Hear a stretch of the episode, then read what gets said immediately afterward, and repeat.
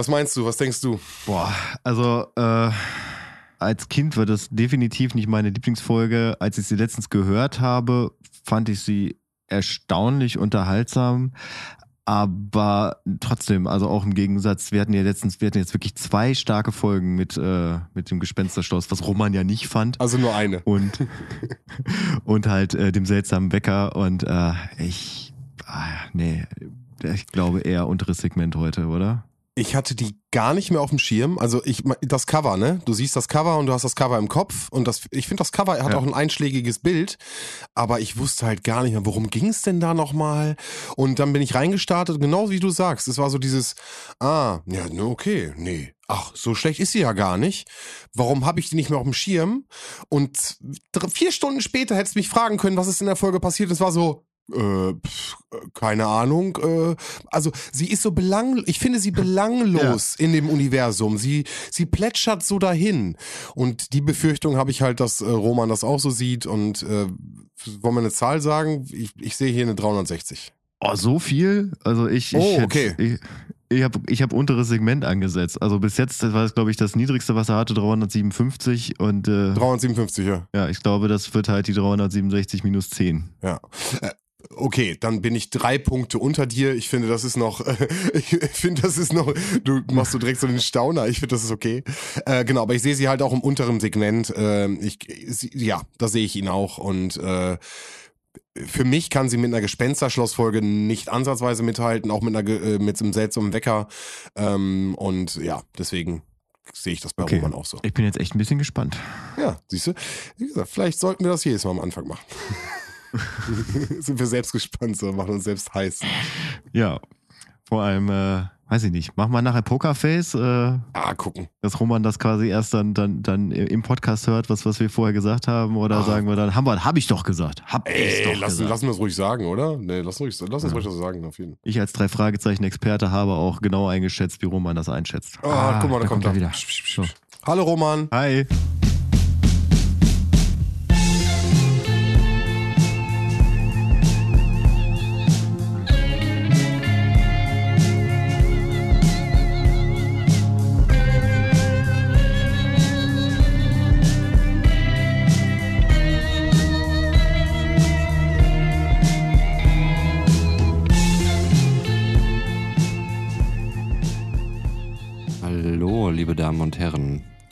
Zur dritten Abfahrt im Monat. Heute geht es um die Zahl 13, Vegetarismus und die sehr zweifelhafte Darstellung von Indianern. Warum macht Götz eigentlich nicht die Eröffnung? Weil ich ein Typ bin, der am 13. Geburtstag hat, indianischer Abstammung bin und Vegetarier? Ja. Okay.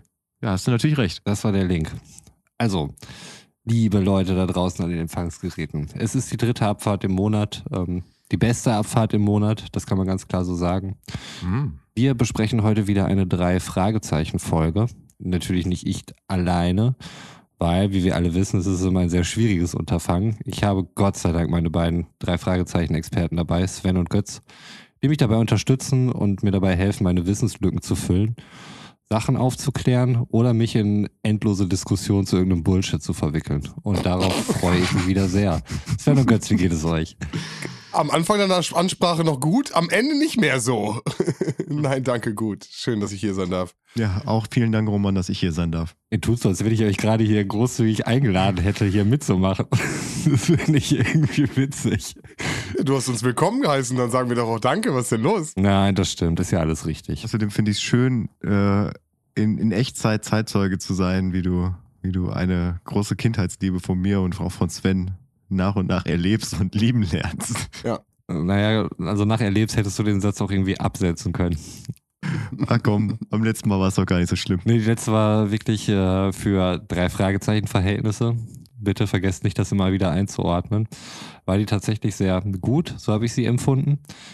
Ich habe auch manchmal den Eindruck, dass ich gebrochen werde. Also dass, Weichst auf. ich vielleicht möglicherweise gar keine richtig beschissene Folge mehr wahrnehmen kann. Ähm, weiß ich nicht genau.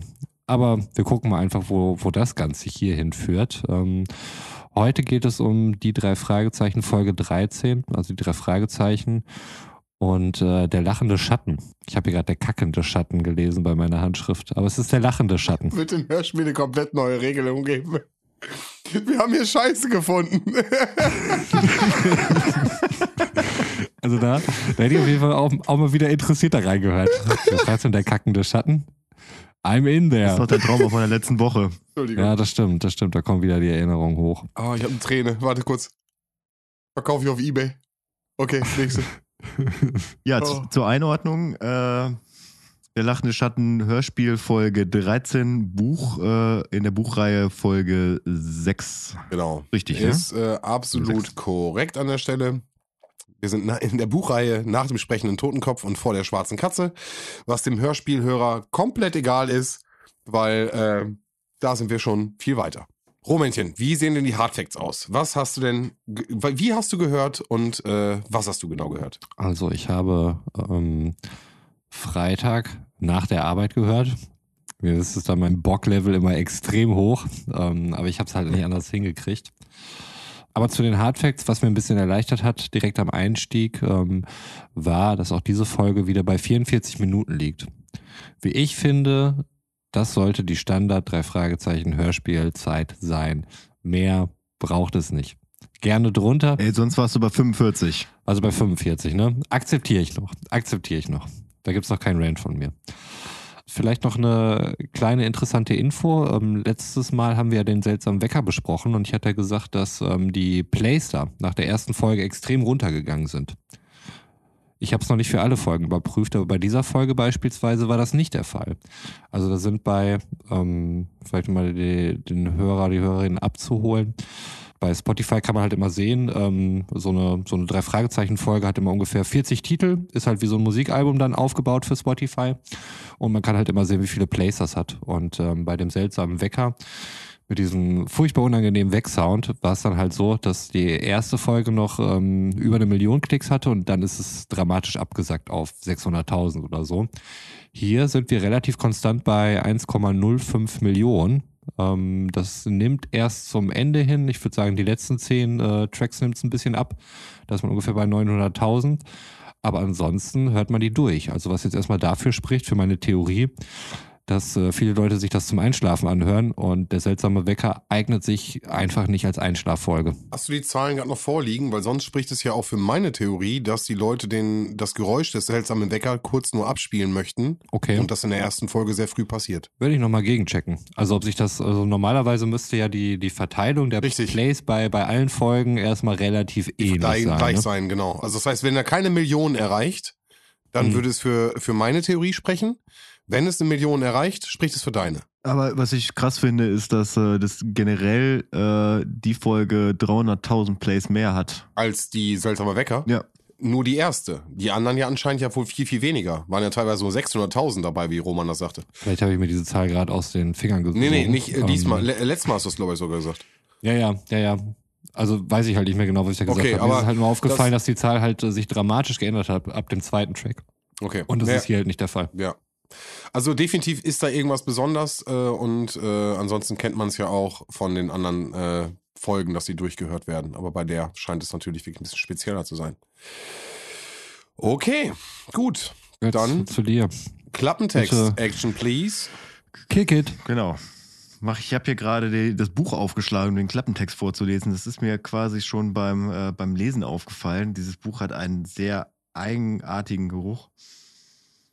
Als ob da mal irgendwann äh, Wasserschaden bei gewesen wäre. Aber äh, das äh, spielt für den weiteren Verlauf des Buches beziehungsweise des Hörspiels keine Rolle.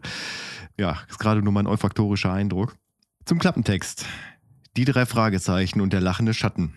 Schatten pflegen normalerweise zu schweigen. Hier aber lacht ein Schatten, schrill und furchterregend. Doch nicht nur dieser höchst ungewöhnliche Schatten bereitet Justus Bob und Peter Kopfzerbrechen. Auf dem Landsitz der alten Miss Sanchez scheinen auch sonst recht merkwürdige Dinge vorzugehen. Was hat es zum Beispiel mit dem Gerücht auf sich, dass ganz in der Nähe ein wertvoller Indianerschatz vergraben sein soll? An einem Ort, wo kein Mann ihn finden kann. Ehe die drei Jungen sich versehen, sind sie in einen ebenso gefährlichen wie mysteriösen Fall verwickelt, denn der Indianerschatz existiert wirklich. Ein skrupelloser Gangster versucht ihn zu erbeuten und setzt dabei nicht nur das Leben von vier Indianerjungen aufs Spiel. Doch dank Justus Scharfsinn und Mut und mit Hilfe der Polizei wird dem Mann das Handwerk gelegt. Am Ende gibt es zwar keinen lachenden Schatten mehr, dafür aber drei lachende Detektive, die wieder einen Fall heil überstanden haben. Also da muss ich mal wirklich sagen, das ist ja ein reiner Spoiler. Du, ich wollte es diesmal mal nicht sagen, aber wenn du es sagst, ist es doch super. Dann bin ich nicht mehr der Einzige, der es sagt. Ja. Das schreit. Okay, aber rein theoretisch, also es ist ein Spoiler, aber ich muss immer wieder sagen, also wenn es das erste ist, was ich, was ich von dem Buch lese, ist es ein Teaser. Hm. Ja, so würde ich sagen. Also wenn ich vorher tatsächlich überhaupt nichts weiß, würde mich das tatsächlich da antriggern, äh, weiterzulesen. Für mich als mein zehnjähriges Ich oder achtjähriges Ich, ja. Als Ureinwohner. Achtjähriger Ureinwohner. Kommt aus seinem Wigwam raus und sagt, How, Boys, ich möchte gern drei Fragezeichen lesen. Ja, nimm den lachenden Schatten. ja. Ja, okay. Korrekt. Gut. Es wird auf jeden Fall äh, die ein oder andere vermutlich sehr authentische Darstellung von Native Americans äh, geben. Also auch mit den Fähigkeiten, die zugeschrieben werden. Akzente akkurat gesetzt, ähm, aber dazu später mehr. Scheiße. Überhaupt nicht akkurat gesetzt, aber dazu komme ich auch später. ja, das Okay. ist auch ironisch gemeint. Auch von der Buchvorlage wirklich nicht akkurat gesetzt. Ah, okay. Ja. Okay. Hm. Ähm, Spannend. Wobei vorab ähm, möchte ich mal sagen, also ich glaube, es ist halt auch erstmal schwierig, sowas ins Deutsche zu übertragen, weil wir ja nun mal jetzt irgendwie keine Native Americans oder sowas irgendwie bei uns haben, die Deutsch sprechen. Wie wird man das übersetzen? Nur die Frage ist, ob man hier wirklich die richtige Entscheidung getroffen hat, ähm, das so zu tun, wie man es da getan hat, aber da kommen wir später zu. Es geht nämlich wie folgt los. Ähm, Bieter sind abends mit dem Fahrrad unterwegs und äh, das Ganze passiert ohne Justus. Der hatte wohl irgendwie noch was zu tun. Da oder muss so. ich schon direkt grinsen, Roman, ganz kurz, weil ich einfach dachte, ach, das musste direkt geil sein für Roman.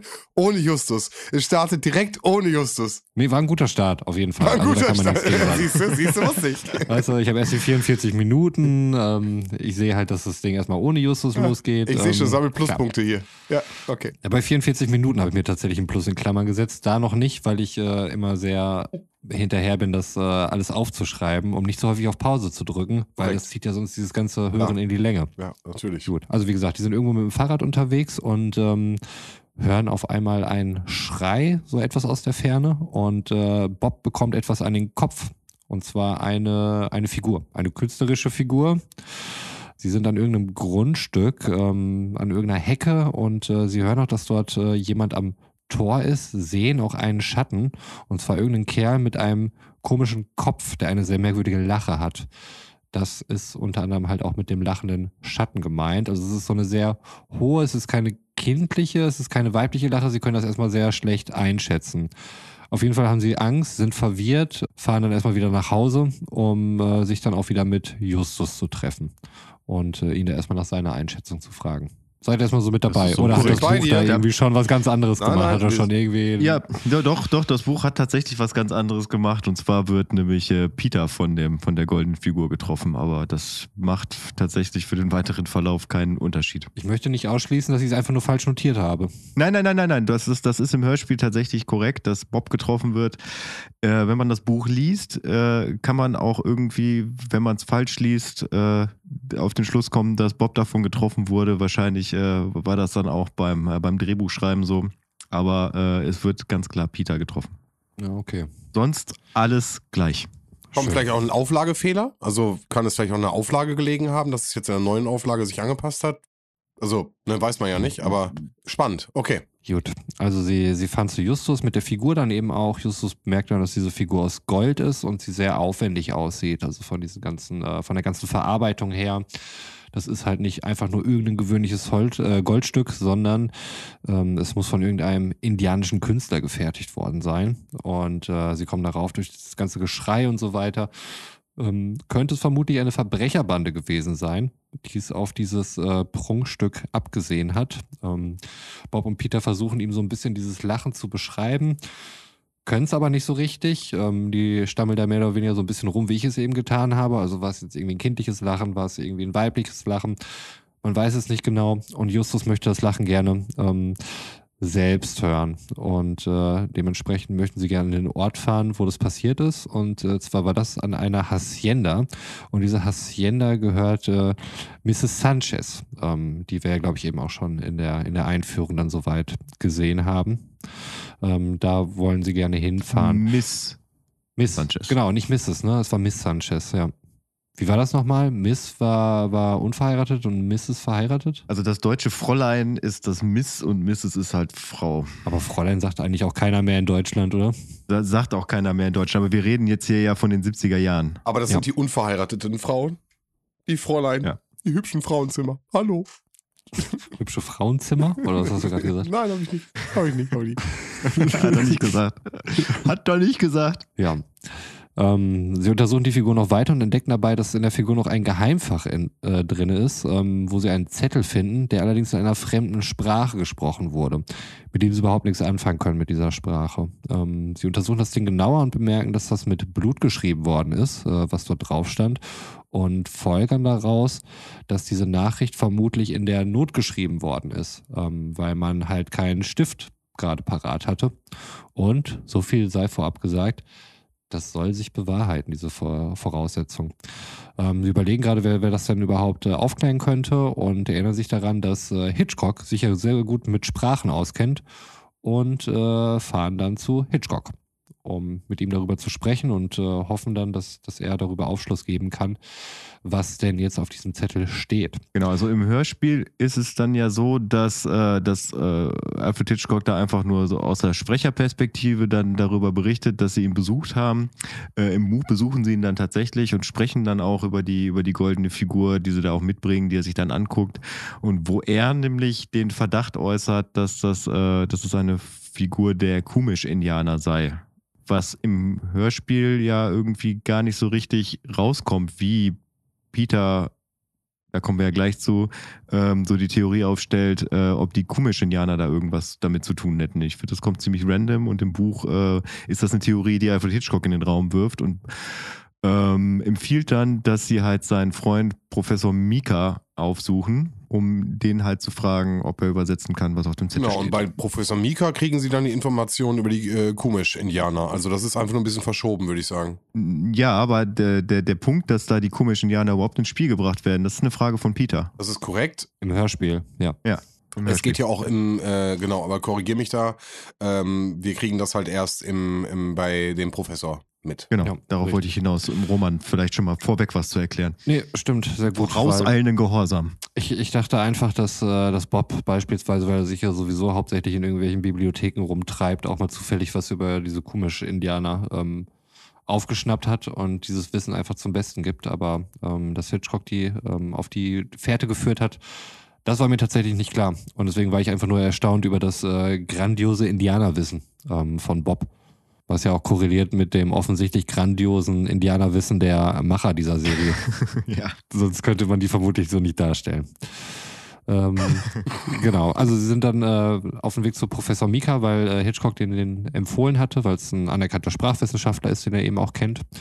Und äh, als sie dann dort vor dem Haus stehen, werden sie von einem dunkelhäutigen Mann ähm, abgefangen, mit einem, der mit einem Messer bewaffnet ist und äh, der die Figur stiehlt. Wobei auch hier mal das Wort Amulett fällt. Ähm, das hat mich ein bisschen verwirrt. Die Figur ist quasi ein Amulett. Eine Münze. Nee, das ist richtig so eine, ja, so eine Figur mit so einer Öse Ja, oben okay. dran. So wird das, glaube Ja, ich, da okay. beschrieben. Im Buch ist es tatsächlich so, dass äh, Peter äh, hinter, dem, hinter dem Typen hinterherläuft, ihn durch die Büsche verfolgt und dann sieht, wie sie in so ein, äh, wie er in ein altes Auto einsteigt, wo noch ein anderer Dunkelhäutiger drin sitzt. Äh, und es wird auch darauf hingewiesen, dass sie äh, außergewöhnliche weiße Kleidung tragen. Komplett weiß. Aber ansonsten ist es, ist es ähnlich. Also nachdem sie dann gesehen haben, dass er in ein Auto einsteigt und wegfährt, äh, gehen sie halt wieder zurück zum Haus, wo dann halt der Professor sie erwartet, wie auch im Hörspiel. Ähm, ich gehe jetzt nicht mal auf den Fakt ein, dass der dunkelhäutige Mann dort offensichtlich der Verbrecher ist oder so. Ähm, das lassen wir der Serie ähm, einfach mal so stehen. Es war halt irgendwie die 70er Jahre. Kleiner. Spoiler, ist er ja gar nicht. Nee, ist er dann nachher auch nicht. Der Professor kommt raus und äh, spricht mit denen und äh, fragt, ob es das Jungs sind, die, die Hitchcock ihnen äh, empfohlen hat, beziehungsweise angekündigt hat, ähm, was dann bejaht wird. Justus sagt, dass er ähm, in wohlwissender Absicht äh, möglicherweise den Zettel separat aufgehoben hat. Also der war nicht mehr in dieser Figur drinne, sondern den hat er halt in der, in der Tasche. Und dementsprechend kann der Professor dann nochmal drüber gucken, seine Meinung abgeben. Und sie gehen in sein Büro, um sich das dann einfach mal anzuschauen. Der Professor merkt dann auch äh, relativ schnell, dass es sich dabei um die Sprache der Jekyll handelt, ein Indianerstamm. Jackie, glaube ich. Becky, würde ich auch sagen, ja. Jackie, genau, genau, Jackie. Also sagt die Sprache der Jackie, manchmal auch Jekyll, aber genau, Jackie, sagt er dann eigentlich immer, ja. Ein Stamm, der eigentlich in Mexiko lebt und äh, gar nicht da in, in Amerika, wo die sich dort beispielsweise aufhalten. Ähm, deswegen findet der Professor es auch relativ ungewöhnlich, dass sie ein Schriftstück haben, der Jackie, weil ähm, die normalerweise in ihrer Heimat bleiben, irgendwo Sierra Madre oder sowas, ja. wo sie dann in Abgeschiedenheit leben. Ja, schon was Besonderes, muss man schon sagen. Das stimmt. Voll. Und ähm, das, das Gold äh, deutet wohl darauf hin, dass es sich dabei um äh, den Schatz der Kumisch handelt. Also dieser andere Indianerstamm, der dann halt auch erst jetzt hier im Hörspiel dann irgendwie ähm, ins Spiel kam. Und äh, die jetzt irgendwie zusammenbringen müssen, wie es jetzt dazu kam, dass eine Yeki-Botschaft in einem Kumisch-Schatz versteckt ist. Was eigentlich überhaupt nicht zusammenpasst. Also, was ist da los? Abgefahren. Völlig. Ist das verrückt, Roman? Crazy, oder nicht? Das ist, das ist super verrückt. Also, da dachte ich wirklich, äh, wo bin ich hier gerade überhaupt? Ich war nach wie vor in meinem Keller, hat sich dann später rausgestellt. Dann kommt erstmal eine Übergangsmelodie, äh, beziehungsweise Übergangsmusik zum nächsten Stück, die diesmal begleitet wird von Indianergesängen, die das Ganze einleiten und dann diese Übergangsmusik dann irgendwie so reinfaden, was ähm, etwas was Besonderes war. Es geht zurück zum Schrottplatz. Skinny Norris ist offensichtlich da gewesen oder ist da? Das weiß ich nicht genau, weil er taucht da jetzt am Schrottplatz direkt nicht mehr auf, aber es geht erstmal um Skinny Norris. Also er ist da, aber er hat äh, im Hörspiel keine Sprechrolle. Also im, äh, im Buch ist es so, dass, äh, dass der am Schrottplatz auf sie wartet, sie auch ein kurzes Gespräch mit ihm haben, was aber mehr oder weniger inhaltslos ist, wo sie sich einfach so ein bisschen gegenseitig anzicken. Und dann kommt Tante Mathilda und sagt, hier ist wer für euch. Hat der nicht zum Ende hin eine Sprechrolle, Skinny Norris? Ja, der, der, ja, ja, der hat eine Sprechrolle, aber da, äh, okay. da in, ja. der Situation wird er nur benannt, dass er da ist, um zu zeigen, ja, da ist Skinny Norris, oh, haben sie ey. gesichtet. Roman ist richtig auf Zack, merkst du, merkst du? Der hat eine Sprechrolle. Ja. ja, klar hat er eine Sprechrolle, Roman. Ja, ich dachte, wir machen jetzt hier das Budgetthema auf nein, und dass hier nicht jede Figur eine Sprechrolle hat. Nein, nein, nein, nein, nein. Okay, wir wollen ja bei den Fakten bleiben. Ne? Sie wollten die 44 Minuten nicht übersteigen und von daher, also das war wirklich ein Gespräch, was im Prinzip das Hörspiel nicht weitergebracht hätte, weil es einfach nur halt so dieses typische Rivalen-Ding anzicken und äh, sie so ein paar Sprüche an den Kopf werfen ist. Gut. Wie ihr wisst, ist mir Faktentreue bei den drei Fragezeichen extrem wichtig, deswegen wollte ich das nur nochmal herausstellen. Immer. Egal ob wo oder mhm. wann. Sehr schön. Wer allerdings eine Sprechrolle hat und wer da auch auf die Warte ist, ist ein gewisser Mr. Sanchez, äh, der dort äh, bereits ist. Äh, Mr. Sanchez heißt mit Vornamen Ted. Er klingt wahnsinnig jung, also so jung wie die Jungs selbst auch. Ähm, ich würde ihn von der Stimme her irgendwie auf 10, 11, 12 oder sowas tippen. Und er berichtet ihnen, dass Guinness war, der ihn dorthin geschickt hat. Und äh, er eigentlich aus Cambridge kommt und ähm, er irgendwie interessante Leute kennenlernen möchte. Also ich muss äh, ehrlich gestehen, diese, diese ganze Origin-Story von Ted, die wirkte für mich ziemlich wir in dem Hörspiel. Also ähm, er hat wohl seine Tante besucht, Miss Sanchez, die ja dieses, äh, dieses Gut da eben hat, diese Hacienda, ähm, auf der sie sich rumtreiben. Die hat auch noch wahnsinnig viel alten Kram und er sollte den wohl verkaufen. Und über seinen Anwalt hat er Skinny Norris kennengelernt, der wiederum auf die drei Fragezeichen verwiesen hat. Ja, so vollkommen logisch. What? ja, ähm aber das ist ja tatsächlich eine ausgedachte Geschichte von ihm. Hm. Das wird ja auch, das wird ja tatsächlich auch noch thematisiert, dass er sich einen Vorwand ausgesucht hat, um, äh, ausgedacht hat, um überhaupt mit den drei Fragezeichen zu sprechen. Aber kommt er jetzt überhaupt aus Cambridge oder kommt er nicht aus Cambridge? Doch, der kommt aus Cambridge und im, äh, im Buch wird auch ganz klar erwähnt, dass er einen britischen Akzent hat, was nachher nochmal wichtig ist. Aber da komme ich später zu. Okay, da bin auch ich schon sehr gespannt. Okay, ähm, da jetzt aber weiß, es sind irgendwie drei Detektive und Tante Mathilda ist ja irgendwie auch vom Schrottplatz und die kennen sich irgendwie aus mit alten Sachen. Ähm, da sollen die dann mal losgehen äh, in die Scheune der, der Miss Sanchez und die Sachen begutachten und ähm, dort eben halt helfen, die dann zu verkaufen oder ihm dabei unterstützen. Die wittern dabei aber auch schon eine Falle. Also allein schon, dass Skinny Norris ihn dann irgendwie ins Spiel gebracht hat, ähm, ist für die schon Grund genug ähm, zu überlegen, hm, da ist möglicherweise nicht was koscher. Skinny Norris, der führt nichts Gutes im Schilde, der Kerl. Nichtsdestotrotz fahren sie trotzdem zur Hacienda.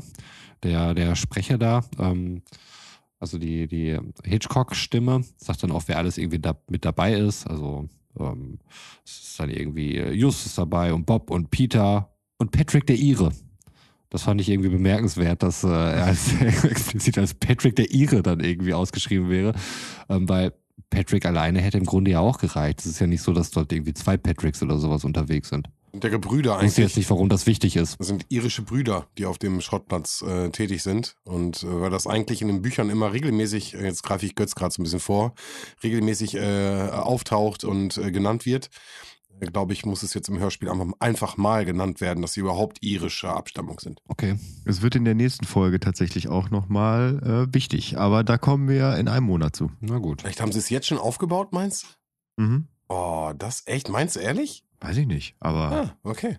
Klingt nach dem Callback beim nächsten Mal. Mal schauen, ob wir uns daran erinnern werden.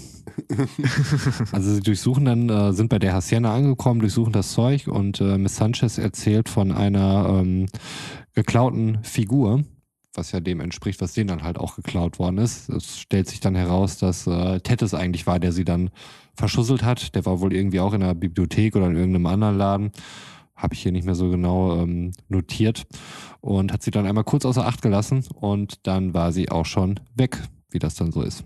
Allerdings hat ein gewisser Mr. Harris äh, das gesehen, ähm, wohl wer diese Figur geklaut hat. Und äh, er kommt dann auch gerade just in dem Moment auf sie zu. Und äh, ich muss sagen, in diesem Moment hat es völlig mit meiner Erwartung gebrochen, weil wir kennen ja gewisse Stereotypen irgendwie aus dieser Serie. Ne? Wir kennen den Holländer, wir hatten schon mit faulen Mexikanern zu tun und so weiter. Und wenn da jetzt Leute irgendwie Sanchez oder sowas heißen und auf einer Hacienda wohnen, habe ich eigentlich fest mit einem mexikanischen ähm, Akzent gerechnet. Aber der Einzige, der da hinkommt und einen Akzent hat, ist Mr. Harris. Ja, aber den falschen. Ja, okay, das könnte vielleicht später bei der Auflösung irgendwie noch da sein. Also ich, ich sag mal so, also im Buch, im Buch wird gesagt, dass, äh, dass Ted halt einen britischen Akzent hat und Mr. Harris ebenfalls einen britischen Akzent hat, der aber anders klingt, wo, wo am Anfang spekuliert wird, ob das vielleicht ein Cockney-Akzent ist. Okay kam mir gar nicht so vor. Also ich hätte ihn tatsächlich jetzt eher so, so äh, lateinamerikanisch eingeordnet, den Akzent im Hörspiel. Ja, aber wie gesagt, da, da kommen wir später nochmal zu, eher zum Ende. Aber das, ja. das ist etwas, was halt, äh, was halt überhaupt nicht aus dem Buch übernommen wurde und was das Ende für mich halt irgendwie tatsächlich schwächer macht. Und das hätte das Hörspiel auch nicht verlängert, da irgendwie drauf einzugehen. Aber wie gesagt, am Ende. Ja, okay. Dann sind vielleicht meine Kritikpunkte doch nicht so völlig außer Luft gerissen. Ja, Justus gibt ihm auf jeden Fall die Karte. Wir sprechen halt darüber, was sie da überhaupt zu so tun und so weiter. Und äh, Harris liest dann auch die komplette Karte vor. Alles in diesem Akzent, den ich halt wirklich äh, laut Hörspiel als südamerikanisch eingeordnet habe. Ich weiß nicht, wie ihr da draußen das so empfindet, hört es euch mal an. Ähm, ich hätte jetzt irgendwie nicht einen britischen oder einen anderen Nein, englischsprachigen Akzent rausgehört. Er spricht auch nicht hochgestochen oder so. Also das hätte ich ja erwartet, dass er wegen so ein bisschen ja. Justus-mäßig äh, da irgendwelche Floskeln raushaut. Also auch das ist nicht gegeben. Mhm. Nein, finde ich, finde ich wirklich nicht. Nee, nee, nee, nee. Also das, das war im Buch ja auch nicht vorgegeben. Also Cockney mhm. ist ja, ist ja tatsächlich so im, im, im Londoner Bereich eher der, der Akzent der Unterschicht. Äh, ja, also von daher hätte ich das jetzt auch nicht erwartet äh, im Übertrag auf das Hörspiel. Nee, aber man hätte es ja vielleicht doch irgendwie ein bisschen british äh, gestalten können. Also gibt es ja schon genau. Möglichkeiten. Genau. Ja, ist halt nicht passiert. Da kommen wir übrigens jetzt zu einer Schwäche des Hörspiels, weil diese Karte muss natürlich vorgelesen werden. Mhm. Und jetzt ist es dann ja so, dass, dass, äh, dass Mr. Harris die Karte vorliest, eins zu eins, mit, mit allem, was da draufsteht, also auch inklusive der Fragezeichen. Und dann fragt Ted, Ted, ne? Mhm. Dann fragt Ted dann auf einmal, äh, was denn die Fragezeichen bedeuten, was ja Justus skeptisch werden lässt. So, äh, wo dann sagt er, wo, woher wusste Ted denn äh, was von den Fragezeichen, wenn er die Karte überhaupt nicht in der Hand hat? Was im Buch Sinn macht, weil Mr. Harris die Karten nicht laut vorliest, sondern sie einfach nur anguckt. Ah, okay. Ja, das war tatsächlich auch eine Sache, die ich jetzt einfach nur drauf geschoben habe, dass ich nicht ganz aufmerksam war. Aber dann war es vielleicht doch nicht ganz äh, stringent erzählt. Toll. Also mich muntert es immer total auf, wenn ich, wenn ich merke, dass ich äh, super gut zugehört. einfach nur zu dumm bin, ja. um so eine Folge zu begreifen. Das, ähm, Alles super. Das, das hätte man ganz einfach dadurch lösen können, dass er einfach bevor Mr. Harris die Karte vorliest, nach den Fragezeichen gefragt hätte. Aber und auch ja. aus dem Hintergrund, ja. also er hat die, die, die Karte gar nicht gesehen. Das haben sie auch nicht ganz gut gemacht im Hörspiel, dass er so aus diesem was, was, bedeuten die drei Fragezeichen? Also, weißt du, der war halt wirklich ganz weit weg. Und das, das haben sie schon ganz gut gemacht. Er konnte sie nicht sehen. Hm. Harris ja. hat die nicht vorgelesen, die drei Fragezeichen, und er fragt danach. Schönes Indiz. Hätte auch irgendwie murmeln können oder so, ne? Hat er, ja. So. ja. Weiß ich mhm. nicht. Naja, hätte es vielleicht andere Wege gegeben. Aber auch das ist nicht passiert. Also ich habe ja auch noch notiert, Justus ist nach wie vor skeptisch gegenüber Ted oder jetzt halt besonders, äh, was ich frage, warum fragt Ted nach den drei Fragezeichen? Sarah und ähm, also Miss Sanchez und äh, Harris möchten keine Polizei dazuschalten. Ähm, die möchten erstmal, dass die drei Kinderdetektive das machen, was äh, natürlich erstmal ziemlich unseriös wirkt und man hat direkt den Eindruck, die möchten halt irgendwas verbergen. Sonst hätte man ja keine Probleme damit, die Polizei zuzuschalten. Zumindest haben sie keinen für mich plausiblen Grund genannt, warum man es nicht tun sollte. Also im Buch macht äh, Mr. Harris auch noch den Nachsatz, äh, also es geht ja darum, dass die drei Jungs die goldene Figur wieder finden sollen. Ja. Auch im Hörspiel, ne? Ja. Genau, und im, im, Buch macht Mr. Harris dann auch noch diesen Nachsatz, Jungs, es ist egal, auf welche Art und Weise das Ding wieder auftaucht, wir stellen keine Nachfragen. Das mhm. ist im Hörspiel jetzt nicht. Nee, das stimmt. Und zudem wird ja noch eine Belohnung ausgerufen und zwar im Wert von 50 Dollar. Wie wir wissen, juckt die das überhaupt nicht. Ich meine, die hätten ja schon 1000 Dollar oder sonst irgendwas und das, ähm, keine Ahnung, verschwindet halt einfach irgendwo. Ich weiß nicht, was die mit dem Cola machen. Naja, gut, die haben Telefonanschluss, die haben äh, generell äh, ja auch Unkosten, sei es nun die, äh, die Beschaffung von Papier für ja, die. Telefonanschluss läuft doch bestimmt über, äh, über, über seine Tante, oder? Nein, nein, nein, den haben die, also das hatte ich das nicht mal irgendwie äh, beim Gespensterschloss erwähnt, dass sie sich da gerade diesen Anschluss haben machen lassen? Nee, also diesen Anschluss, den hat Fang Justus schon selber mit angemeldet. Dem Gespensterschloss an. Wir können ja mal ähm, überlegen, wann das halt Gefühl losgeht, wenn wir über das Gespensterschloss sprechen, wann es bei Roman losgeht. ja, sorry, sorry. Blutdruck hoch. Ja, nee, Nein, also der, der Anschluss läuft auf Justus Namen äh, und den finanzieren sie größtenteils dadurch, dass sie halt auf dem, äh, auf dem Schrottplatz mal lochen. Okay, mhm. das wusste ich nicht. Aber der ist ja schon bezahlt. Was machen die dann mit der ganzen Kohle? Ja, das ist ja monatlich, sind ja Fixkosten. Ja, aber die arbeiten ja wahrscheinlich auch ständig auf dem Schrottplatz, um da zu helfen und ihren Telefonanschluss zu finanzieren. Außerdem geben die ja manchmal auch Belohnungen raus. Wobei es in den meisten Fällen dann ja heißt, dass die Barschaft nicht der Rede wert ist, aber. Naja, sind halt Idealisten, ne? Nimm's einfach hin. Gut, ich nehme es hin. Wir erfahren an dieser Stelle und deswegen auch der, der Hinweis am Anfang dieser Folge, ähm, dass Sarah und Harris Vegetarier sind. Das war wohl zu der Zeit vor allen Dingen ein ziemliches Ding. Das muss es auf jeden Fall sein, weil das letztlich die Eigenschaft ist, auf die ähm, sowohl das Haus der beiden oder beziehungsweise das Haus von, von Miss Sanchez als auch die Person selbst immer wieder heruntergebrochen werden. Das sind jetzt nur noch die Vegetarier oder das ist das Haus der Vegetarier. Also das muss wirklich ein Riesending gewesen sein zu der Zeit. Ja. Die, Darf äh, ich da mal eine Frage stellen? Ja. Hast äh, das Gefühl, also es wird ja immer vom Vegetarierhaus gesprochen mhm. und von, von der Hacienda. Hast du das Gefühl, dass die an verschiedenen Orten sind? Nein, nicht. Oder hast, hattest du eher das Gefühl, dass die beide auf dem gleichen Grundstück sind? Ich hatte das Gefühl, dass das das gleiche Haus ist, ehrlich gesagt. Ja. Okay, ja, das hatte ich nämlich auch. Äh, deswegen war ich, als ich das Buch gelesen habe, ein äh, bisschen mhm. irritiert, weil die wirklich Kilometer auseinander sind und immer davon geredet wurde, dass das Vegetarierhaus eher in der Nähe des Schrottplatzes ist.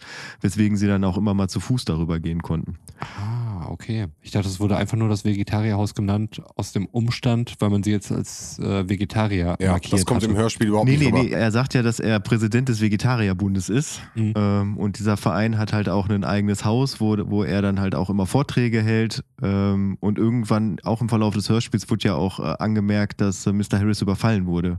Während, äh, ich weiß gar nicht im Hörspiel, ob da gesagt wurde, dass er während so eines Vortrags überfallen wurde, aber im Buch wird das halt so benannt. Ja, die, die laden auf jeden Fall die drei Fragezeichen dann auch noch zum Essen ein. Ähm, die lehnen allerdings dankend ab, weil es wohl äh, absolute Fleischfans sind. Ähm, also die möchten halt gerne ihr Steak ja. essen. Also Möhren.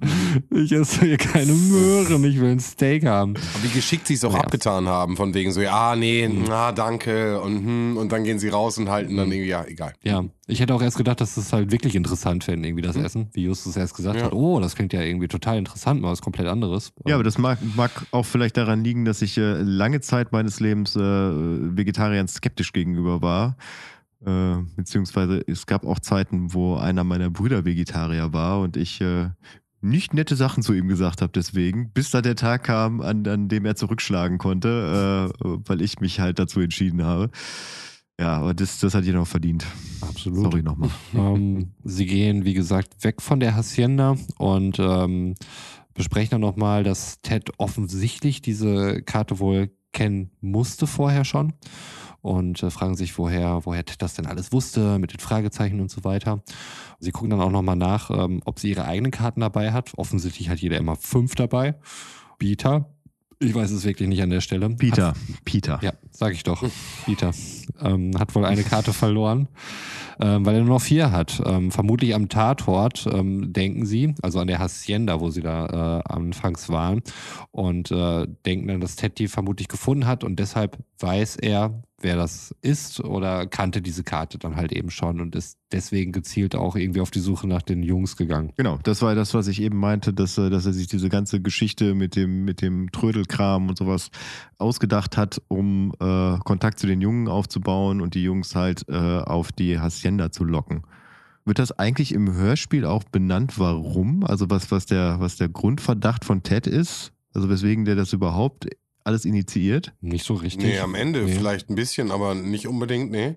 Also äh, Mr. Harris bringt Ted da drauf, dass, äh, dass die drei Fragezeichen, da die Karte ja da äh, vom Tor lag, dass die ja vielleicht dafür verantwortlich sind, dass die goldene Figur geklaut wurde.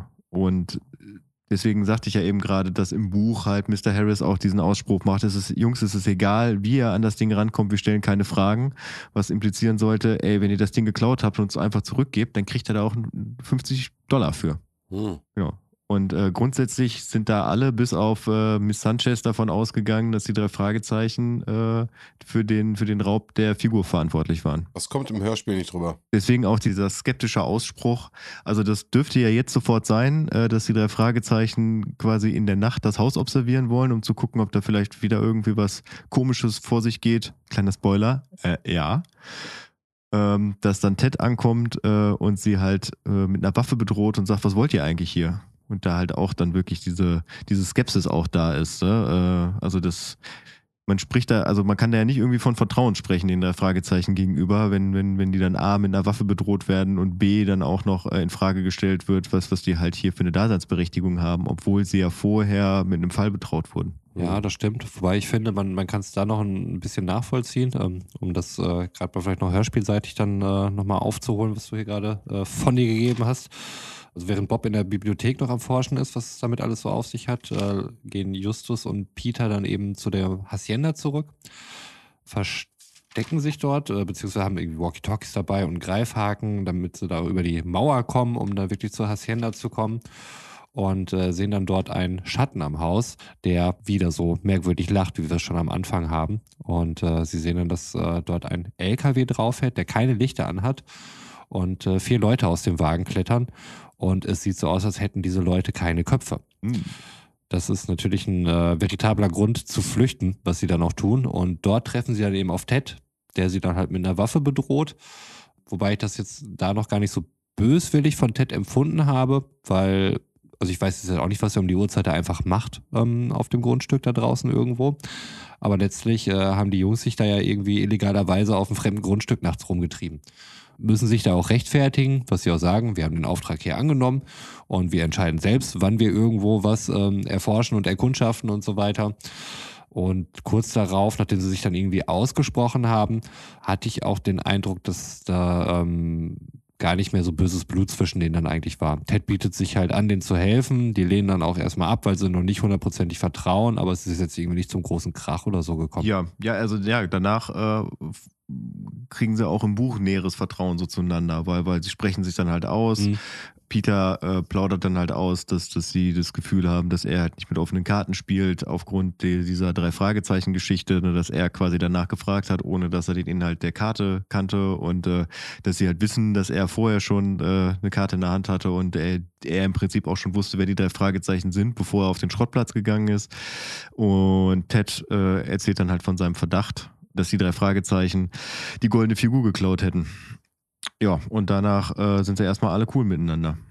Ja. Erstmal. Am nächsten Morgen treffen sich alle wieder in der Zentrale, also am Schrottplatz. Ähm, Bob hat auch schon seine Rechercheergebnisse mitgebracht und äh, konnte da mehr über den Zettel herausfinden und das, was da drin steht.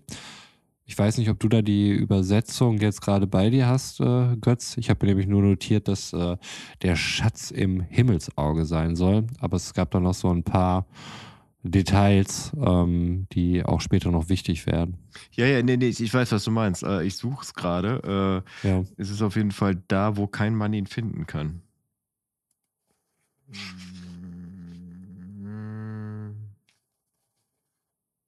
So, der Schatz ist im Himmelsauge, wo kein Mann ihn finden kann. Genau, das ist eine Übersetzung, die später nochmal wichtig wird. Als sie da dort sitzen, erfahren sie, dass äh, Harris ähm, von zwei dunkelhäutigen Männern überfallen worden ist.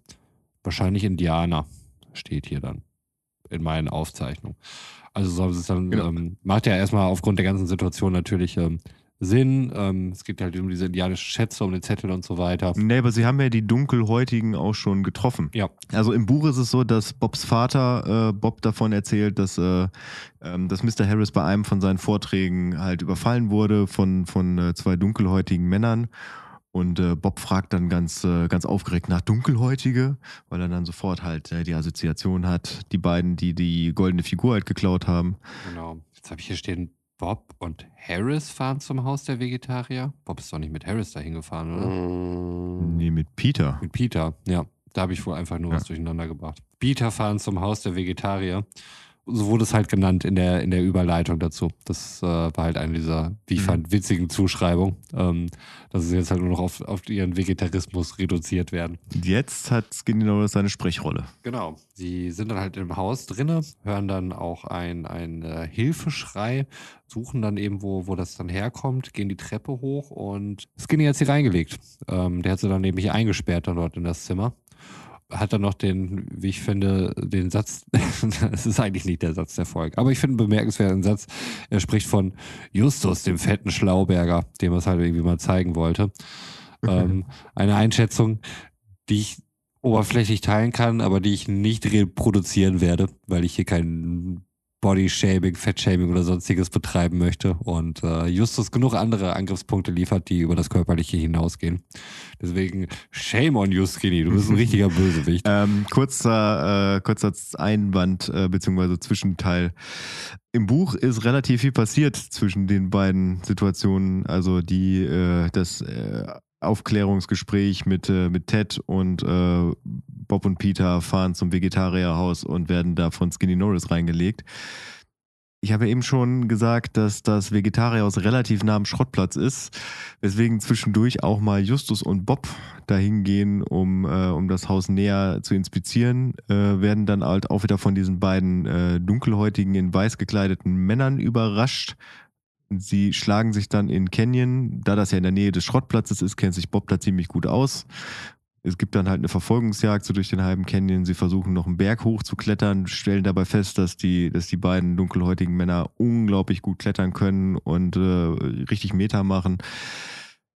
Lange Rede, kurzer Sinn. Sie schaffen es da auf jeden Fall zu, äh, zu fliehen, ohne dass sie halt da irgendwie erwischt werden. Und Justus spricht dann mit Mr. Harris, Mr. Harris versucht da den Verdacht auf Ted zu lenken, was, was diese ganzen Vorkommnisse angeht.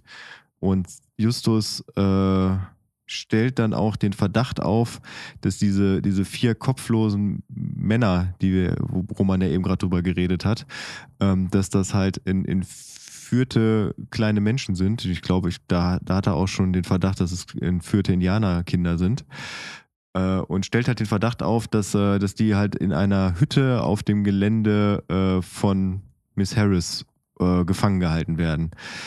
Und äh, Mr. Harris fährt dann mit ihm bewaffnet er holt eine, eine, Waffe aus der Schreibtischschublade, fährt er dahin, sie gucken nach, da ist niemand mehr in, dem, äh, in der Hütte drin, sehen aber, dass da die letzten Tage irgendwie irgendwer gewohnt haben muss. Ähm, und Harris nutzt halt diese Fahrt und auch diese Inspektion des Hauses wirklich dazu, äh, um den Verdacht immer mehr auf Ted zu lenken, Justus dahingehend zu, zu manipulieren, ähm, dass er mal, dass er überlegen sollte, wie hat Ted in dieser Situation reagiert. Ja, und dementsprechend ist Justus irgendwie auf dem Trichter, ja, Ted ist der Bösewicht, weil Ted ist auf einmal weg. Ted ist weg, tritt auch gar nicht mehr auf. Mr. Harris sagt dann auch, er hätte ihn in der Nähe des, des Schrottplatzes gesehen. Aber da sind wir dann jetzt erstmal wieder in der Szene, wo Peter und Bob halt das Vegetarierhaus inspizieren, die, die Hilferufe sie hören, äh, reingehen und dann von Skinny Norris übertöpfelt werden und dann eingesperrt werden. Das ist jetzt mal wirklich die Kurzzusammenfassung, weil so relevant ist es tatsächlich nicht für den weiteren Vorgang. Man lernt die, ja, sie werden halt immer als dunkelhäutige Männer bezeichnet. Man lernt die dunkelhäutigen Männer ein bisschen besser kennen, auch was ihre Skills angeht, gerade so, was das Berghochklettern angeht. Das wird ja nachher noch interessant. Auf jeden Fall, weil, ähm, also das, was du gerade gesagt hast, würde jetzt auch einen Punkt von mir entkräften, zu dem wir gleich noch kommen. Weil ähm, man könnte sonst meinen, wenn man nur das Hörspiel kennt, dass es ein gängiges Vorurteil ist, dass Indianer wahnsinnig gut klettern können. Ja, ich, genau, das wird nämlich im Hörspiel auch gar nicht benannt, ähm, dass äh, Professor Mika dabei herausstellt, dass die, die, die äh, Jackie-Indianer, weil sie halt keinen Bock auf Restzivilisationen drumherum haben, oben in den Bergen wohnt und äh, über Generationen halt das, das, das Klettern perfektioniert haben für sich mhm. und dementsprechend unglaublich äh, behende sind, äh, steile Wände hochzuklettern. Okay, ja, weil so im Hörspiel klingt es wirklich so, ey, lass mal ein paar Indianer holen, die können richtig gut klettern. Ja. Ja, und das fand ich irgendwie okay, das war jetzt irgendwie nichts, was ich über Indianer wusste. Aber ich habe hier viel erfahren, was ich noch nicht über Indianer wusste. Gerade sprachlich. Gut, also Skinny wurde dann halt, hat die, äh, die beiden Jungs dann halt eben im, Haus äh, festgehalten. Irgendjemand kommt wohl und dann haben wir einen Szenenwechsel.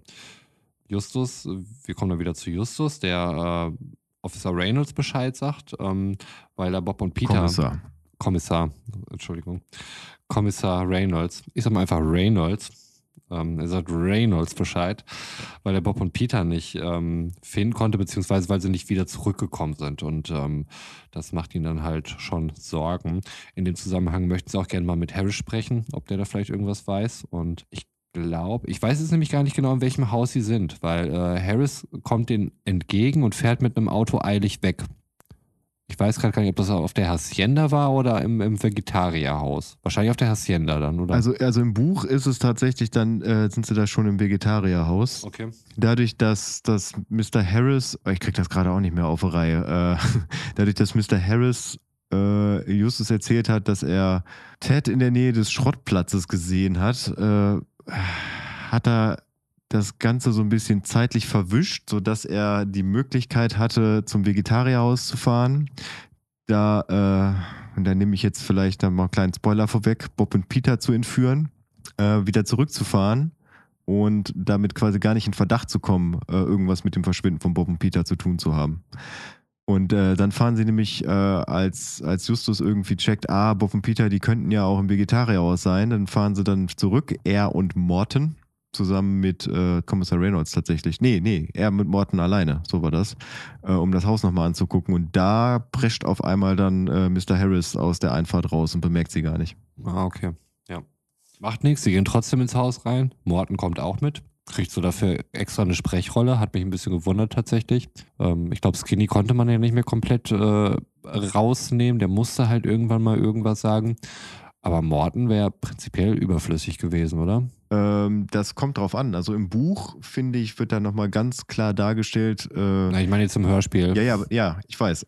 Äh, aber im Buch ist es so, dass, äh, dass dadurch, dass die beiden da alleine hinfahren, da auch nochmal so ganz klar wird, dass sie mittlerweile wirklich äh, so, so, eine freundschaftliche Ebene, also Morten duzt Justus sogar teilweise, äh, etwas, äh, von dem er ja eigentlich normalerweise nicht abgeht, dass das, das Hochgestochene, das das mit sie ansprechen, ähm, ja, was vielleicht auch so ein bisschen daran liegt, dass sie halt in so einer 1 zu 1 Situation waren. Das fällt im Buch raus, das ist auch nicht so relevant für den weiteren Verlauf. Aber ja, Morton hatte halt eine Sprechrolle, äh, warum auch immer.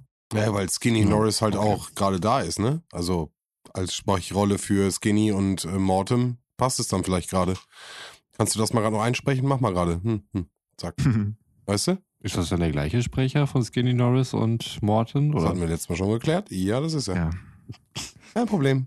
Okay. Andreas van der Meen. Ich meine, das ist doch nur für die, für die HörerInnen da draußen. Ne? Ja, ja, die wissen das jetzt auch also ich, mittlerweile. Ich habe jetzt irgendwie bewusst ein bisschen naiv und dumm getan. Und klar weiß ich, das ist der gleiche Sprecher. Weiß doch jeder. Ist übrigens auch der gleiche Sprecher wie Kermit der Frosch, habe ich heute ah, gelesen. krass. Nun ja, also sie gehen ins Haus rein. Ähm, wir wissen ja, Harris ist weggefahren, äh, untersuchen das dort ein bisschen, gehen zu seinem Schreibtisch und äh, Justus entdeckt dort ein Brotpapier und äh, guckt sich dieses Brotpapier genauer an. Ich glaube, er findet dort ein bisschen Fett und etwas Blut. Mhm. Ähm, worauf äh, Morton dann halt auch eben sagt, ähm, dass das ja von einem Roastbeef ist. Das muss doch nichts Schlimmes sein. Und äh, Justus richtigerweise darauf hinweist, Moment mal, der Typ hat doch gesagt, er wäre Präsident des äh, Vegetarierverbundes. Ähm, offensichtlich ist das alles nur eine Fassade, um sich an Miss Sanchez ranzumachen und äh, dort eben an den Schatz dann ranzukommen. Die Frage ist nur, woher weiß er überhaupt von dem Gold? Ähm, das gilt es jetzt nun herauszufinden. In der Überleitung sagt dann irgendwie Hitchcock dann noch ähm, ein bisschen schnippisch, hätte er mal lieber in den Rettich gebissen. ähm, ja. Dann wäre das nämlich alles nicht passiert. Gut, dann kommt es wieder zum Szenenwechsel. Ähm, Harris und zwei weitere Helfer haben äh, Bob und Peter in eine Hütte gebracht und dort gefesselt, aus der sie sich allerdings befreien können. Allerdings können sie dort noch nicht fliehen, weil äh, Wachen dort postiert sind, an denen sie nicht vorbeikommen. Allerdings entdecken sie dort eine, eine Öllampe und eine Decke und Streichhölzer und äh, machen dadurch auf sich aufmerksam, indem sie dann nämlich aus dem Fenster SOS ähm, mit Lichtzeichen machen. Für Kinder bestimmt eine ganz coole Geschichte, weil sie dann auch nochmal dieses dreimal kurz, dreimal lang, dreimal kurz dann irgendwie ähm, machen und für jeden auch nochmal klar wird, äh, wie genau dieses SOS-Zeichen funktioniert ich weiß jetzt gar nicht, doch, das war auch in der gleichen Szene, weil da tauchen auf einmal dann der Indianer auf.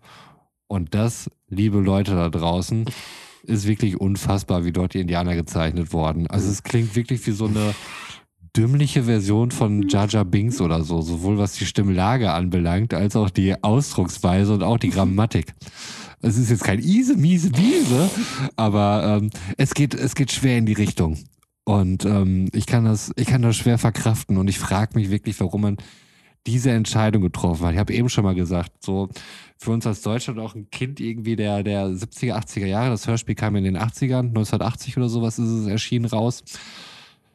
Da wüsste ich jetzt, ich hätte mich auch schwer getan, ähm, als, als Dialogregisseur ein, ein Indianer-Dialekt dann irgendwie zu transportieren. Aber vielleicht hätte ich da einfach gar keinen Dialekt drunter gemacht. Ja, nein, nein, doch. Vielleicht eine tiefere Stimme oder sowas. Nee, also im Buch gibt es eine ganz klare Vorgabe. Also wir haben ja schon gelernt, dass die, die äh, Jackie-Indianer ähm, aus Mexiko kommen. Das mhm. heißt, ihre, äh, ihre Muttersprache ist halt äh, deren eigene Sprache. Dann können sie halt noch Spanisch, aber Englisch fällt ihnen halt sehr, sehr schwer. Das wird, das wird da auch benannt. Äh, sie sagen ja direkt hier, wir sind keine Feinde, wir wollen nichts, äh, wir wollen euch helfen. Und Peter stellt dann halt die Frage, äh, warum habt ihr eigentlich vorher nie irgendwas gesagt? Und er sagt dann, ja, das war alles so hektisch und ihr seid dann ja auch weggelaufen und wenn es hektisch wird, dann können wir nicht Englisch denken. Und es fällt denen halt auch schwer, Englisch zu sprechen. Das wird da halt auch benannt, dass es halt sehr kehlig ist, weil das halt A nicht deren Muttersprache ist und B die, die Indianersprache halt nach einem ganz anderen Muster funktioniert und so die Aussprache im Englischen halt sehr schwer für sie ist. Okay. Wir kommen auch irgendwann nochmal zu einem Punkt, wenn Justus und Kommissar Reynolds auftauchen, äh, wo Justus dann im Buch irgendwann sagt, weil er merkt, wie anstrengend das halt für die ist, Englisch zu sprechen, dass der Kommissar und er auch Spanisch verstehen und wenn es für sie auf Spanisch einfacher wäre, dann könnten sie auch einfach auf Spanisch antworten wo sich die beiden äh, Indianer und der eine Indianer, der nur noch übrig ist, halt äh, extrem drüber freut und dann das Ganze halt auf Spanisch erzählt. Gut. Ja, wahrscheinlich hätte man es auch ein bisschen eleganter lösen können. Ja, ich gebe dir vollkommen recht. Okay. Also die, die Erklärungen, die du jetzt eben genannt hast, die im Hörspiel halt nicht zu hören sind, ähm, die, die erklären dann halt auf jeden Fall einiges, aber ja, ähm, so wie du es eben auch schon sagtest, würde ich da bei meiner Einschätzung bleiben, dass man es äh, sicherlich auch irgendwie hätte anders lösen können. Aber es gibt auf jeden Fall ein bisschen Rückschlüsse dazu, warum diese Entscheidungen so getroffen worden sind. Und wenn das die Buchvorlage ist, kann ich es auch ein Stück weit nachvollziehen, dass man das dann irgendwie so umgesetzt hat. Nichtsdestotrotz hätte irgendein Erwachsener dabei sein müssen und äh, sagen können, Leute, was macht ihr hier überhaupt? Gut, ähm, also Natchez heißt übrigens der, der Indianer und ähm, er erzählt den beiden, dass ähm, die halt helfen möchten, ähm, den Zettel suchen und ihr kleiner Bruder in Gefahr ist. Harris äh, hält wohl auch seinen Bruder oder auch seine Brüder gefangen. Es wird dann hier auch im, äh, explizit genannt im Hörspiel, dass Natchez äh, da irgendwie in sehr schlechtem Englisch da irgendwas erzählt. Ja, Natchez und Nanika, das ist seine, seine äh, Schwester. Ah, okay. Ja, genau. Nee, das sind, das sind beides, äh, beides Männer. Ah, okay. Ja. Äh, dann äh, Nanika, sein Bruder. Nanika, sein Bruder, ja. Und äh, Vittorio ist wohl der kleine Bruder und äh, er und ein paar andere Jungs, die brauchen da wohl Hilfe, weil sie dann eben von, äh, von Harris gefangen gehalten worden sind. Und die möchten die gerne retten. Da erfahren wir dann eben auch, ähm, dass die Indianer, Jungs, dann eben dafür ähm, oder deswegen ähm, entführt worden sind, gefesselt, gefangen genommen, weil sie den Schatz aus dem Berg holen sollen. Und Indianer nun halt mal gut klettern können. Das war halt diese Origin-Story, die mir gefehlt hat. Das wurde hier einfach so in den Raum geworfen, so als wenn man das irgendwie wüsste. So, Indianer können halt gut klettern. Deutsche sind ordnungsliebend und Indianer können gut klettern. So ist die Welt. ja. Gut, wir haben einen Szenenwechsel. Uh, Justus und Reynolds suchen Harris. Der, ähm, genau, sie fahren zu dem Haus, um ihn dort zu suchen und äh, stellen dort fest, dass äh, Miss Sanchez und Ted dort gefesselt worden sind fragen sich natürlich, wo kann er sein und was hat das überhaupt mit dem Himmelsauge auf sich? Ähm, sie versuchen nochmal diesen Ausspruch dann eben äh, zu wiederholen von Magnus Verdes. Ähm, Magnus Verde. Ich weiß gar nicht, wie es auf einmal dazu kam. Irgendwie Verde. Irgendwie äh, tauchte dieser ja, Name der taucht hier dann auch, plötzlich der taucht auch im Buch tatsächlich ziemlich random auf. Also der ist, äh, der ist quasi der, der Häuptling äh, von einem Chumesh-Stamm, die, äh, die sich separiert haben von, von anderen Kumisch-Indianern und auch in, äh, in Rocky Beach äh, eher so in den Bergen gewohnt haben.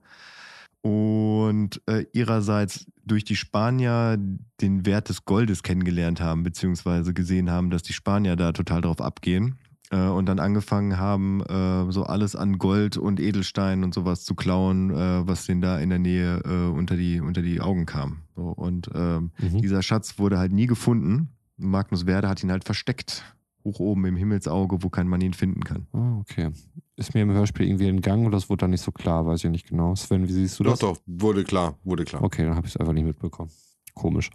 Also während äh, Reynolds sich dann noch Gedanken macht über das Himmelsauge, ähm, haben Justus und Morten ähm, halten dann bei dem Indianer, bei Natchez, äh, den sie dort getroffen haben, der von den äh, Entführungen erzählt. Da wird dann auch klar, dass, ähm, wir hatten ja schon äh, drüber gesprochen, dass sie halt die ähm, als sie auf dem Grundstück waren und aus dem LKW Leute rauskamen, ohne Kopf, waren keine Leute ohne Kopf, sondern Harris hatte den Kindern äh, Säcke über die Köpfe gestülpt. Deswegen sah das dann halt im Dunkeln so aus, als hätten die keinen Kopf gehabt. Ähm, und der Grund, warum er halt die Kinder genommen hat, ist zum einen, weil Indianer wahnsinnig gut klettern können. Ähm, merkt euch das bitte da draußen und äh, es auch nur kleine Jungs sind, die in die enge ähm, Höhle kommen können, um den Schatz zu finden. Ich glaube, hier wird dann auch nochmal darauf Wert gelegt, dass dieser Ausspruch halt korrekt wiederholt mhm, wird. Genau. Und äh, eben kein Mann kann dieses Himmelsauge erreichen. Deswegen können es halt nur Jungs. Bei Kinder, genau. Ge Kinder, genau, weil sie kleiner und schmaler sind. Was ein Fakt ist und an der Stelle auf alle Nationen zutrifft. Ja. Und gelegentlich kacken sie einem vor die Tür. Auch das. Fakt. Ähm. Aber das ist eine andere Geschichte. Gut, angefeuert äh, es dann ab zur Schlucht. Ich habe nicht so richtig gecheckt, wie sie jetzt rausgefunden haben, dass es äh, wo genau die Schlucht ist. Das ist mir nicht ganz klar geworden. Weil äh, Natchez ähm, in der Lage ist, Spuren zu lesen. Hatten wir das im Hörspiel auch? Ja. ja. Labert doch, ne? Man muss jetzt auch dazu sagen, äh, deswegen habe ich so darauf beharrt, dass äh, Harris äh, im Buch einen offensichtlich scheinbar britischen Akzent hat, äh, der eher so im Bereich von Cockney anzusiedeln ist. Fällt Justus auf einmal auf, hey, Moment mal, das muss ja prinzipiell nicht ein britischer Akzent sein. Vielleicht kommt er ja auch irgendwo anders weg, wo, äh, wo halt äh, Englisch gesprochen wird auf der Welt. Er macht sich nämlich die ganze Zeit Gedanken, was ist das für ein Lachen? Er hat das ja auch selber gehört und hat auch festgestellt, ähm, dass sowohl Bob als auch Peter irgendwie ganz andere ähm, Empfindungen hatten bei dem Lachen. So, ähm, der eine sagt, es klingt wie eine schrille Frauenlache, der andere sagt, es ist eher wie so ein Kind, es ist, der nächste sagt, es klingt irgendwie unheimlich. Und dann erinnert sich Justus an ein Werk von Edgar Allan Poe, dessen Namen ich jetzt vergessen habe, wo am Ende äh, der ein Schimpanse der Mörder ist und niemand darauf kommt, dass der Schimpanse der Mörder ist, weil äh, die Zeugen sich im Prinzip darum streiten, in welcher Sprache der Mörder gesprochen hat. Und niemand irgendwie darauf kommt, dass es ja vielleicht überhaupt gar kein Mensch war, sondern ein Tier, der halt äh, seine Laute macht. Mhm. Und dann hat er, hat er überlegt, der Mensch, ey, das könnte ja auch ein Tier sein, aber welches Tier lacht denn eigentlich? Und dann kommt er nämlich dann drauf, hey, das muss ja, wie gesagt, kein britischer Akzent sein, vielleicht ist es auch ein australischer Akzent. Weil äh, ein lachender Vogel halt dieser, wie heißt der, Tölpel? Lachender Tölpel sein könnte. Das teilt er dann nämlich auch schon Kommissar Reynolds mit, weswegen Kommissar Reynolds sich dann nämlich schon mal in Australien über Mr. Harris informiert. Aber da kommen wir ja gleich zu. Genau, ähm, weil diese ganze Vorgeschichte, die fehlte mir irgendwie. Sven, bitte korrigier mich ist das da irgendwie, haben wir da was drüber hm. gehört? Also dieses ganze Australien Origin Ding? Nein. Bis es jetzt dann halt irgendwann aufkommt. Ja, bis es und, aufkommt und, halt, ähm, aber davor kriegst du davon nichts mit. Ja, also für mich kam das halt so wirklich aus dem Nichts so. Ähm, also offensichtlich kommt Harris halt aus Australien. Dort wird er halt auch gesucht mit diversen Haftbefehlen wegen äh, diverser Verbrechen. Harris hat halt einen Vogel auf dem Kopf, den es nur in Australien gibt. Meine Frage ist, hat er diesen Vogel permanent auf dem Kopf oder nur, wenn er nachts irgendwas macht? Okay, warte, muss ich jetzt ein bisschen länger ausholen. Also es ist halt so, dass sie dann Harris da aufgreifen. Harris mit seinen, äh, mit seinen Helfershelfern da steht, äh, einen Sack voll Gold in der Hand hat, den Kommissar Reynolds ihm abnimmt. Ähm, da ist der Vogel noch nicht auf seinem Kopf. Der Vogel fängt dann irgendwann an zu lachen aus irgendeiner Ecke, kommt dann angeflogen und setzt sich bei Harris dann halt auf den Kopf.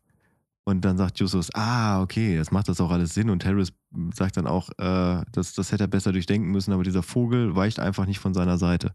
Ähm, der kommt immer wieder an und setzt sich halt auf seinen Kopf. Warum auch immer. Und äh, Harris fängt dann aber an, an zu verhandeln und sagt dann, ey, ja, also ich meine, das ist jetzt nicht ganz gelaufen, wie ich mir das gedacht habe. Ich habe irgendwie nicht ganz so viel Gold herausgeschlagen wie ich, wie ich wollte, aber jetzt muss ich halt mit dem wenigen Vorlieb nehmen, was ich hier habe. Ich biete euch einen Deal an. So, ihr wollt ja wahrscheinlich, dass, äh, dass Bob und die Jungs wieder heile zurückkommen. Ich weiß, wo die sind. Ihr wisst es nicht. Äh, und wenn ihr mich nicht mit dem Gold abhauen lasst, dann, dann werden die halt sterben. So. Und Justus, wie auch im Hörspiel, äh, schlussfolgert dann, ah, ne, da ist ja der Indianerkopf und äh, wir, wir sprechen hier von dem Himmelsauge, also ist das wahrscheinlich das Auge in dem Indianerkopf. Die werden wohl da oben sein, wo Harris dann sagt, ey, also ich meine, ihr könnt es ausprobieren, aber wenn die da nicht sind, dann zählt unser Deal nicht mehr. Dann, dann werden die halt sterben. Also wollt ihr das wirklich riskieren? Und Kommissar Reynolds sagt dann, boah, Justus, der ist ja schon ein schlauer Typ, wenn der das sagt. Wir riskieren das einfach mal. Äh, ja, und da, das ist der Punkt, wo Harris dann am Endeffekt verloren hat äh, und seine Fälle schwimmen sieht. Das war so sein letzter Trumpf. Er ist übrigens auch, er ist die ganze Zeit wirklich total von sich selbst überzeugt, total selbstsicher, auch in seinem Auftreten, hat immer das Gefühl, er ist den ganzen, er ist den anderen einen Schritt voraus. Und das erste Mal knickt er halt ein und merkt, oh fuck, die wissen mehr, als ich dachte, als äh, Kommissar Reynolds sagt, äh, wir haben uns auch mit Australien kurz geschlossen und er dann ihm dann alle äh, Gesichtszüge entgleisen und sagt, wie kommen sie denn auf Australien? So, und wo das, wo Justus dann halt erzählt, wie er, wie mit der ganzen Herleitung, die ich gerade gesagt habe und wie, wie er drauf gekommen ist. Ja, das ist im Hörspiel tatsächlich nicht, finde ich jetzt aber auch nicht so wichtig. Wobei ich es gerne im Hörspiel gesehen hätte, dass, äh, dass Harris da erstmal noch so ein bisschen den starken Mann markiert. Ja. Also für, für meinen Geschmack kam das alles ein bisschen plötzlich irgendwie so das ganze Ende. So diese ganze Australien-Sache. Ähm, ich habe nicht so richtig gecheckt, wo die jetzt auch die Lichter gesehen haben, ähm, weil irgendwie hieß es ja, ähm, dass sie die Lichter gesehen haben, die, die Bob und Peter dann irgendwie das SOS-Zeichen dann gemacht haben. Bob und Peter waren ja in einer Hütte gefangen, die ja am Hang war. Also direkt hinter der Hütte, ja. Hütte ging es ja ziemlich steil runter. Das wird da ja auch benannt, weil ja die beiden Indianer ihnen dabei helfen, diese, diese, diese, diesen steilen Hang halt runter zu klettern. Das heißt, dass die Hütte auch relativ weit oben war und dementsprechend die Lichtzeichen auch sehr weit äh, weg gesehen werden konnten. Die fliehen ja daraus und Harris. Äh, Mit einer Öllampe? Mit der Öllampe, ja. Ist ja nachts. Ist ja Nacht, genau.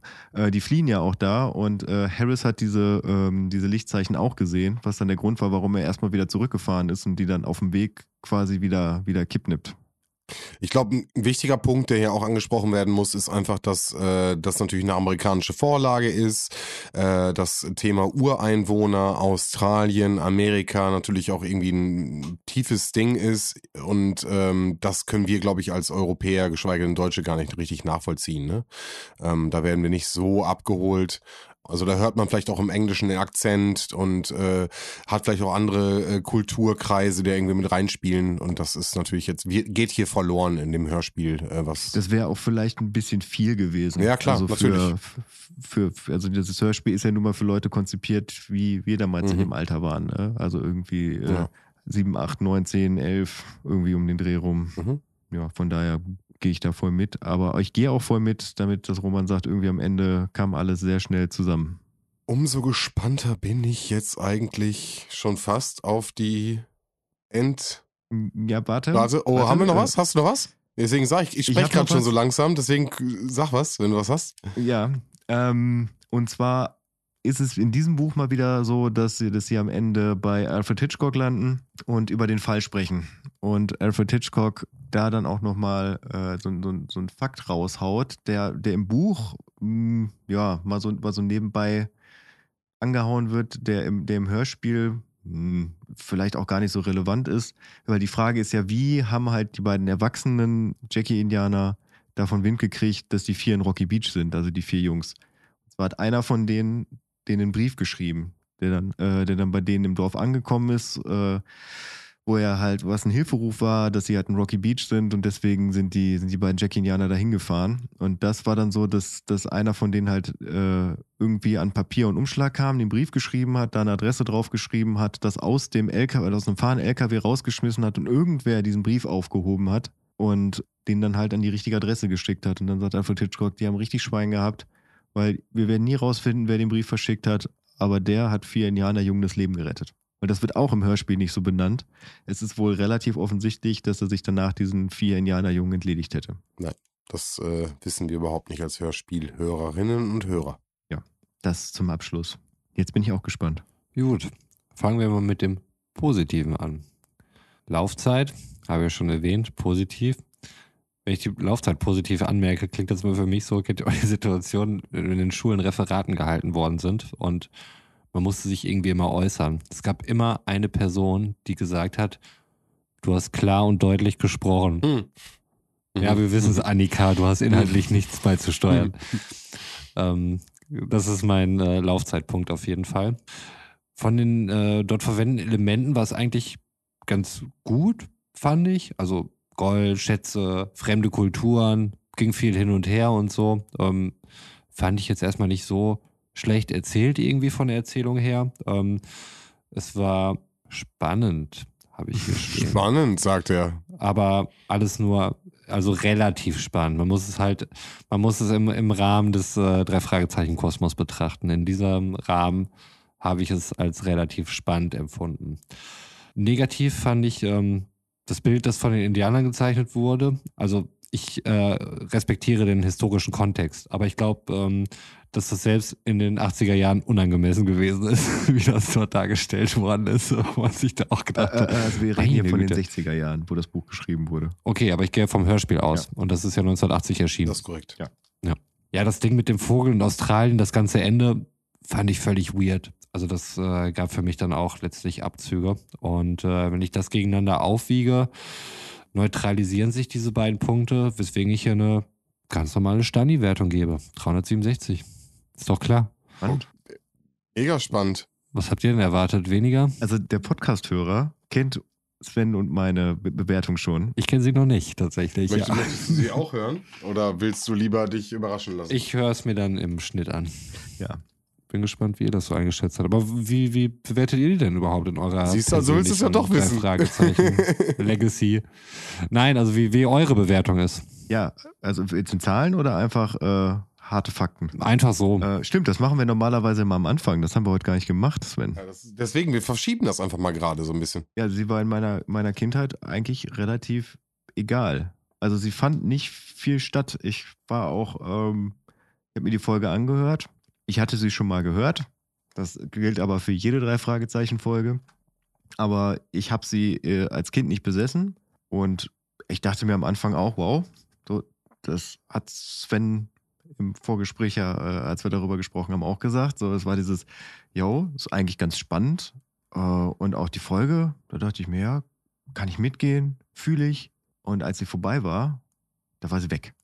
So, äh, also Ja. sie war belanglos. Irrelevant. Absolut irrelevant. Im ganzen Kosmos komplett. Aber schön, dass du eine Standardwirkung rausgehauen hast. Ist ja auch immer äh, gut. Ja, gut. Nee, ist, nicht schlecht. Das ist eine Standardwertung, ne? It's very good. Schön. Wir gehen versöhnlich Ja. heraus, das freut mich. Ja, muss ja nicht immer mit Nicht dem. Streitpunkt gehen, ne? Oder mit dem mit dem drohenden Ende von allem hier. Und ähm, ich fand euch schon immer scheiße und was nicht alles gefallen Ja, ist. zu viel. Theatralik auch, nicht gut für uns. Wir brauchen auch ein bisschen Entspannung.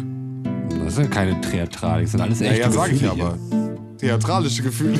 Wenn ihr auch nächstes Mal wieder Bock habt auf 90 Minuten echte Gefühle, dann äh, schaltet auch bitte bei der nächsten dritten Abfahrt und natürlich auch gerne bei jeder Abfahrt dazwischen ein, weil, wenn ihr mich fragt, die sind vielleicht sogar noch geiler. Also, bis zum nächsten Mal. Haut rein. Ciao. Ja, da kann ich mich nur anschließen.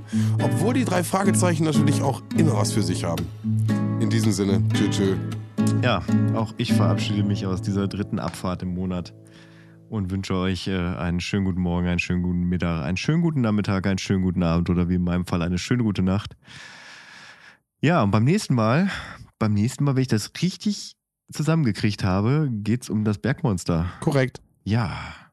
Das, äh, so viel kann ich schon mal vorweg spoilern, ist eine, eine Kassette, die ich besessen habe und äh, habe sie dementsprechend oft in meiner Kindheit gehört. Aber dabei belasse ich es jetzt erstmal. Ob das positiv oder negativ essen? Äh, mal gucken. Ja, Schauen wir mal, schauen wir mal, schauen wir mal. Ich mag Berge. Ich mag Monster. Und ich sage gute Nacht. Gute Nacht. Nacht.